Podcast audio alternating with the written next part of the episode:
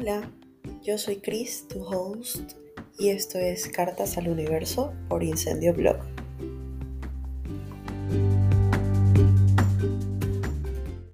Hola, ¿cómo están? ¿Cómo amanecen? Hoy, la verdad que elegir este nombre para este episodio del podcast lo he pensado toda esta semana, porque tenía muchas cosas en mente, pero creo que finalmente siempre llega un momento de luz. Para mí están pasando muchas cosas en mi vida en que siento que todo es una señal. No sé si les pasa a ustedes. Pero quiero empezar contándoles el porqué del nombre del podcast. El amor siempre sabe volver a casa. Esta semana recibí una noticia que me impactó un montón.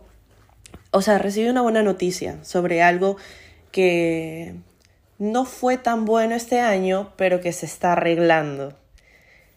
Y estaba pensando en qué nombre ponerle al podcast, porque pensé primero en hacerlo como, como cosas que hago yo para empezar bien el día, pero creo que definitivamente lo vamos a dejar para después. Y voy a empezar haciendo el explicándole esta parte que, que es esta frase que siempre me sigue y que siempre le encuentro. No sé dónde la leí en algún momento, pero me encanta y siempre la repito en mi mente. El amor siempre sabe volver a casa. Incluso estaba, yo tengo un grupo de WhatsApp conmigo misma, en donde en algún momento estábamos una amiga y yo, y, la saqué a ella, o sea, estábamos, era un grupo entre, mi entre tres amigas, y, y, por alguna razón este, creamos un grupo ya de todas las wins. Para quienes me siguen en Instagram saben que las wins es mi grupo de amigas de la universidad. Entonces, ese grupo nos quedamos como que solamente dos. Entonces, saqué a mi amiga, me quedé yo y comencé a utilizar comencé a utilizar ese WhatsApp que tiene el nombre del podcast. Se llama Cartas al Universo, en donde escribo cosas que pienso, a veces mando notas de voz de cosas que, que me están pasando en ese momento y como que las resuelvo en mi mente. Y, y ese, ese, ese grupo conmigo misma está lleno de mensajes, está lleno de, de cosas que, que siento que día a día voy resolviendo en mi mente y, y, tengo que escribirlas o tengo que mandarlas, tengo que escuchar mi voz. Y encontré esta, eh, esta frase que, que, que me impacta siempre, el amor siempre sabe volver a casa y quería contarles cómo cultivar el amor en ti mismo después de una relación. Creo que este tema es muy importante y muchas de mis amigas también lo pasan. Es algo que siempre conversamos con mis amigas y creo que, que es súper importante tomar. Y al referirme de cómo cultivar el amor en ti, creo que una de las cosas que, que más me ha servido es aprender a contarme mi historia. O sea, no la historia de, de si fue buena o mala con esta persona, sino tu historia, cómo tú te sentiste, qué experimentaste, realmente lo que tú diste, valorar el amor que le diste a esa otra persona, porque a la final no importa lo que otro te dé, importa lo que tú das y lo que sale de ti.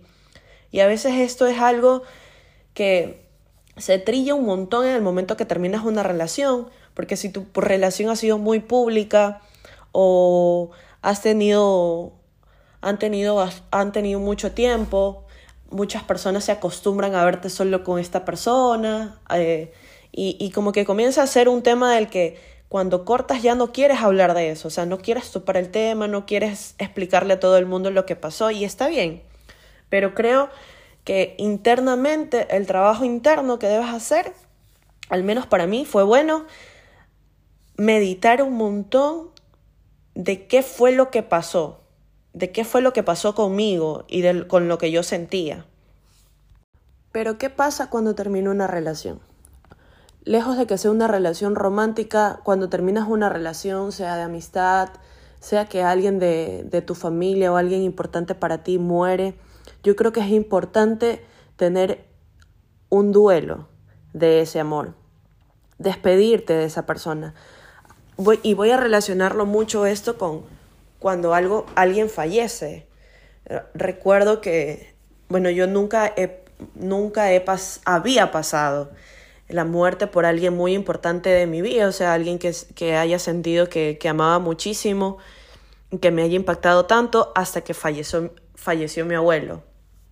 Y despedirme de él fue súper impactante y, y, me costó unos años después, un, un, un par de años después, porque recuerdo que nunca viví mi duelo cuando él falleció fue como que me impactó tanto su muerte, pero fue como que tenía que asimilarlo rápido porque todos estábamos mal. Recuerdo haber estado ese día en la clínica en donde él falleció. Este, nos dieron las bueno, nosotros vimos cómo él murió y lo reanimaron. O sea, fue algo súper impactante para mí porque nunca había estado en, en una situación así y ni esperaba vivir algo así. Entonces, tener que comunicarle a mi familia lo que había pasado, mi mamá organizando este, lo que aquí comúnmente se llama el velorio, que es como una etapa en la que van todas las personas que, que, que querían, que te querían, a despedirse, a decirte las últimas cosas que, que no te dijeron cuando estabas en vida.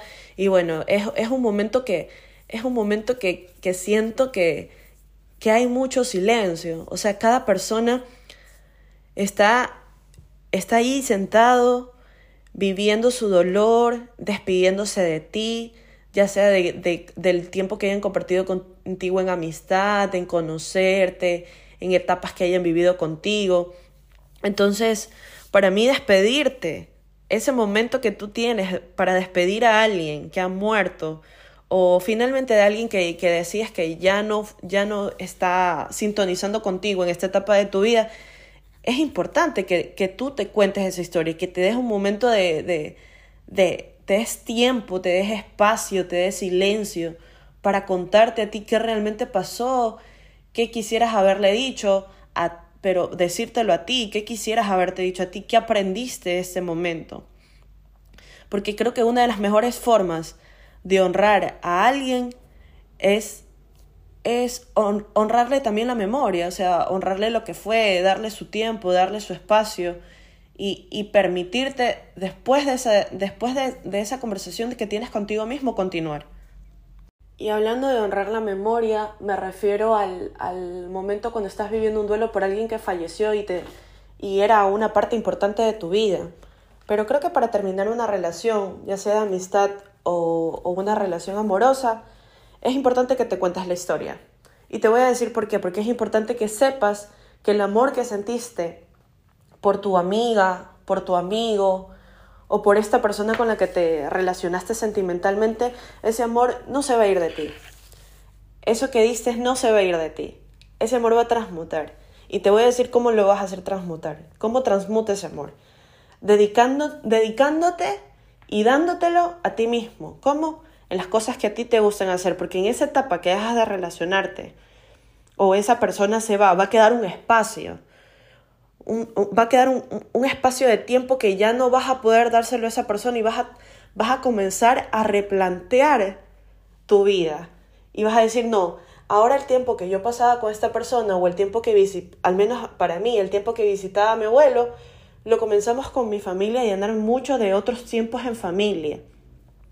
Fue difícil porque tú sientes la falta que te hace esa persona.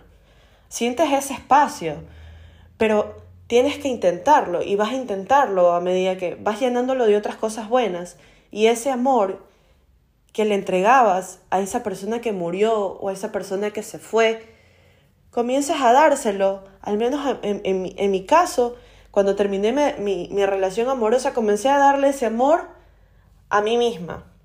Me lo comencé a dar a mí, me comencé a dar a mí misma detalles, me comencé a conocer mejor, me di muchos momentos a solas. Y esto, y esto es algo que a la gente a veces le incomoda un montón.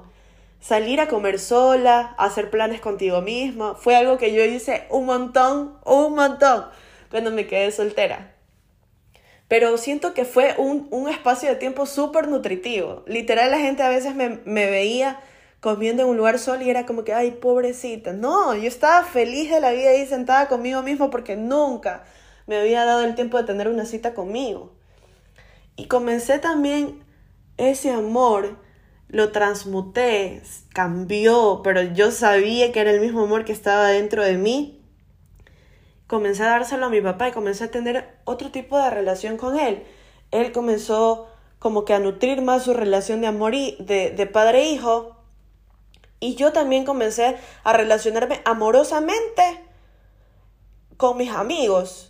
Comencé a tener una relación mucho más no, puedo, no, no sé cómo explicarlo, pero comencé a tener una relación como de que mis amigos comenzaron a ser más detallistas conmigo, más atentos. Entonces, todo ese espacio de tiempo comenzó a llenarse y el amor que antes recibía, entre comillas, comenzó también a llenar ese, ese, ese espacio que yo sentía que, que estaba vacío, pero no, se comenzó a llenar con el amor que también otros me daban porque el amor siempre sabe volver a casa. Y a esto me refiero con que el amor siempre sabe volver a casa, porque el amor que tú das siempre regresa a ti en otra forma. Por eso el amor transmuta. Y parte también de, de entregar este amor, de, de qué hago con ese amor que ya no le estoy entregando a esta persona, pues te lo entregas a ti misma. Te comienzas a relacionar con tu familia, te comienzas a relacionar con tus amigos, con ese amor y comienzas y comienzas a hacer nuevas cosas, comienzas a hacer nuevos planes, comienzas a hacer nuevos proyectos, comienzas a ponerle amor a las cosas que haces. Ahí se va todo ese amor que esta, que esta persona tal vez que si saliste de una relación no supo valorar, entonces ese amor que, que seguía saliendo de ti a pesar de que las cosas estaban mal, o este amor que le diste a esta persona que, que ya no está, que cumplió su ciclo de vida, eh, en, el, en, el, en, en este tiempo, comienzas, comienzas a hacer algo con ese amor. Es como hacer algo con el dolor, pero contándote la historia, honrándote lo que diste, honrando, honrando el espacio de tiempo que diste, honrando lo, eh, honrando lo que sentiste. Eso es importante, que honres lo que tú das. No importa lo que otro te dé, porque importa lo que tú das, lo que sale de ti, lo que sientes tú, lo que la historia que pasó dentro de ti pero sin victimizarte. En el momento también que yo estaba pasando esta etapa, este, este duelo por la, mente, por la muerte de mi abuelo, que fue alguien muy importante en mi vida, alguien que yo amaba muchísimo, descubrí también la teoría del 25% y te lo voy a contar. Ustedes saben de dónde viene la expresión de ser uno. Cuando te dicen, no, es que uno tiene que ser uno siempre. Pero ¿qué es ser uno? Y yo te voy a decir de dónde remota de, dónde remota esta pequeña frase. Viene de Platón. Platón llama el justo medio donde se experimenta la virtud, o sea, es decir, el absoluto. Porque uno no es relativamente amable, uno es o no es amable. Uno no es relativamente detallista, uno es o no es detallista, es o no es amoroso. Y algo súper impactante también de la teoría de los del 25% de las virtudes y de Platón es que tú no puedes desarrollar una virtud sin la ayuda de otro, es decir, necesitas de un tercero para desarrollar una virtud. Y este 25% se divide en, primero, la familia de sangre, tus abuelos, tus papás, tus tíos, tus primos, tus hermanos, sobrinos, hijos. el segundo 25% está conformado por los amigos, los amigos del barrio, los amigos del colegio, de la vida. El tercer 25% está conformado por la pareja. El cuarto, por el trabajo. Tus clientes, tus proveedores, lo que te nutre laboralmente. Cada uno de esos escenarios te trae felicidad. Pero la felicidad realmente se va a dar en el momento que tú vives una virtud a través de ellos. Por eso estas personas van a ser súper importantes para ti. Pero te tengo una buena noticia, no necesitas el 100% de, de ese cuarteto para ser feliz. Yo hoy en día puedo decir con plena seguridad que tengo un 75% de mi, de mi cuarteto explotado, es decir, mi familia, mi trabajo y mis amigas. Tener ese, este 75% eh, completamente lleno me ha permitido a no sentir la necesidad de, de, de, explotar el otro 25 de ser la pareja. O sea, yo no me siento mal por estar soltera. Ha sido realmente una de las etapas más, más nutritivas, como lo dije anteriormente, y ha sido una de las etapas en donde he aprendido un montón de mí mismo. Sé que en el momento en que entre otra relación voy a estar completamente segura de que es esa persona o al menos tendré en cuenta todas las características, mis no negociables para poder entrar a una relación. Y también sé que una relación es importante, pero hoy en día estoy trabajando en estos otros 25% que también me llenan y también me hacen feliz. Desarrollar este 75% también me ha ayudado a estar más presente, a vivir mis virtudes a través de ellos, a vivir mi relación también, mi presencia con la naturaleza, a saber que entre, entre más alineada estoy, estoy confiando en que cada paso que estoy dando me está llevando al punto en el que quiero estar en el futuro. Y siento que lo estoy, estoy dando cada uno de mis pasos tan consciente que hacer este podcast fue uno de ellos. Y creo que una vez que uno está alineado con lo que uno es, con su ser uno y es auténticamente uno y puede vivir sus virtudes y puede llenarse de amor a sí mismo y puede repartir ese amor que, que, que transmutó a otras personas y hacer cosas maravillosas con él, uno empieza a reconocer muchas señales en, en, en lo que le rodea y comienzas a cuestionarte y comienzas a relacionarlos con, con, con esta nueva idea que ahora vive en ti. Pero parte importante de que este amor regrese a ti es que también te sientas merecedor de ese amor. Pero parte de que este amor regrese a ti es también que sepas qué piensas de ti, el diálogo interno que tienes contigo misma. ¿Y cómo, cómo hacer este diálogo interno? Escribiéndolo, sabiendo qué estás pensando en cada situación, sabiendo cómo estás viviendo, sabiendo cómo vas a cambiar en el futuro. Escribirlo, palparlo, poner tus pensamientos sobre el papel te va a ayudar un montón a que entiendas en un futuro cómo viviste esa etapa y por qué tomaste las decisiones en ese momento como las tomaste y qué cambiaste y qué cosas te hicieron cambiar y de qué forma te impactaron otras cosas. La mente tiene tantos pensamientos al día que creo que una de las mejores maneras de identificar cómo vamos evolucionando es permitiéndote revisar qué cambió dentro de ti. Y está bien cambiar de pensamientos, porque no estás viviendo en la misma etapa todo el tiempo. Así que hoy te invito a que te cuestiones realmente cómo estás llenando tu 25%, con tu familia, con tus amigos, con tu trabajo, o si solamente le estás llenando un 25% en tu pareja. Así que cuando cada vez que te digan que si te sientes mal por estar sola, que es una pregunta que en algún momento alguien me la hizo, ¿no te sientes mal por estar sola? No me siento mal por estar sola, me siento feliz, siento que es la mejor etapa de mi vida, siento que me he descubierto como nunca antes, he conocido cosas de mí que antes no conocía, he visto nuevas oportunidades, he visto nuevos caminos y algo que he aprendido también en esta parte de que el amor siempre sabe volver a casa es también que hay personas que pasan por tu vida para darte nuevos sueños y para que y también te dan el camino para que realices esos sueños, aunque luego se vayan. Está de más decirte que si este episodio resonó contigo, te ayudó en algo, házmelo saber y escríbeme en arroba y compárteselo a un amigo que crees que lo necesite escuchar. Nos vemos pronto, te envío mucha luz y felicidad.